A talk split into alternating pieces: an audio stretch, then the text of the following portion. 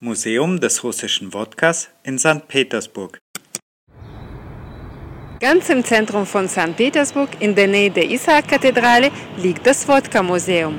Da kann man nicht nur viel über das russische Nationalgetränk erfahren, sondern auch lernen, wie man Wodka trinkt. Im Wodka-Museum werden Führungen mit Degustation angeboten. Man kann drei Wodka-Sorten mit russischen Vorspeisen probieren. Hier werden Tickets verkauft und da geht es zum Wodka-Museum. Und so eine Führung mit Degustation kostet 450 Rubel, also ungefähr 11 Euro.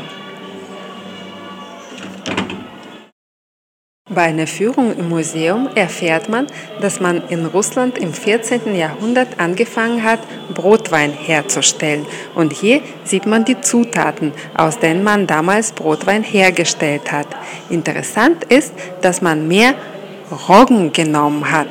Und heute für die Produktion von Wodka nimmt man Weizen, denn der richtige Wodka muss aus Weizen sein.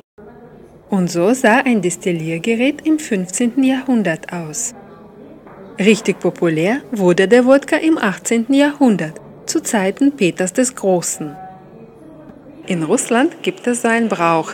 Wenn man zu einer Feier eingeladen wird und zu spät kommt, muss man als Strafe ein Wodka trinken. Und zu Zeiten des Peter des Großen sah das Wodkaglas so aus. Ein Liter Brotwein hat da reingepasst. Das war zwar kein hochprozentiger Wodka, aber immer noch 18 bis 20 Prozent. Später führte Katharina die Große die Wodkasteuer ein. Zu dieser Zeit entstanden auch Wodkas mit verschiedenen Geschmacksrichtungen. Wenn man Wodka stilvoll genießen möchte, serviert man ihn nicht in der Flasche, sondern füllt ihn in ein solches dekoratives Gefäß um.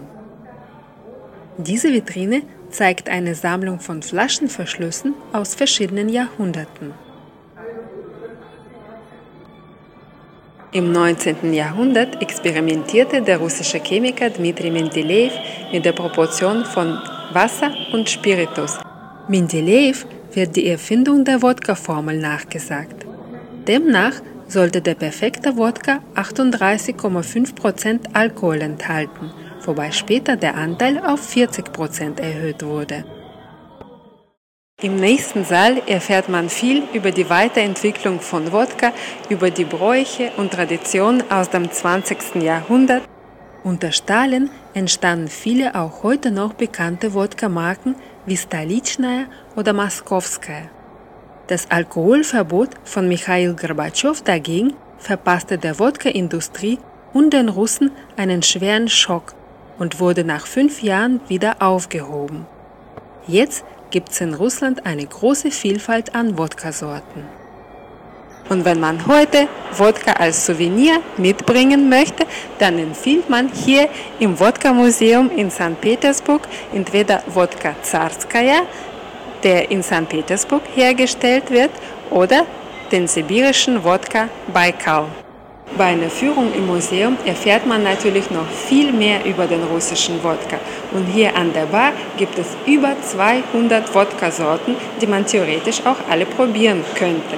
Aber zur Degustation bekommt man drei Wodka-Sorten und drei Häppchen. Man trinkt zuerst den Wodka und isst dann was hinterher. Also, so. За здоровье!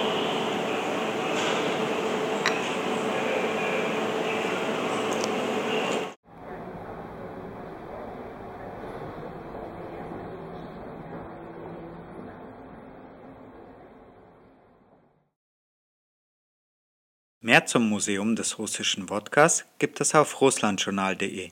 Um keine Videos zu verpassen, am besten gleich den YouTube-Kanal von Russlandjournal abonnieren. Wir freuen uns über Bewertungen und Kommentare. Danke fürs Zuschauen, Ida Skorova.